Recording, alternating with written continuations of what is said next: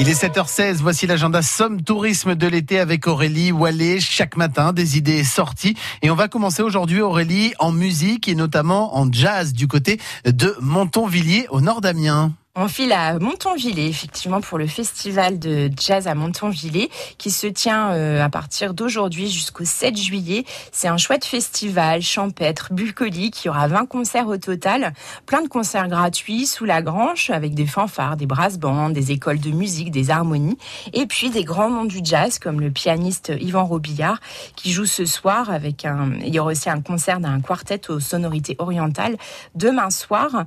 Euh, et les, les, ces concerts de jazz ont lieu dans l'église et le cadre est absolument charmant. Un jazz à Montonvillers, donc au nord d'Amiens. Et puis un autre festival plus rock cette fois-ci, Aurélie, le festival Rock R4. Alors là, c'est plus rock. Euh, on quitte le jazz pour le rock avec le festival R4 de Revel, qui est un festival gratuit, 20 concerts également. C'est en pleine campagne, du rock, du rock et encore du rock. et une ambiance de folie. Les têtes d'affiche, c'est Marcel et son orchestre ce soir, hein, qu'on reconnaît facilement à ses tenues euh, issues du carnaval de Dunkerque, un groupe un peu déjanté sans complexe, insolent.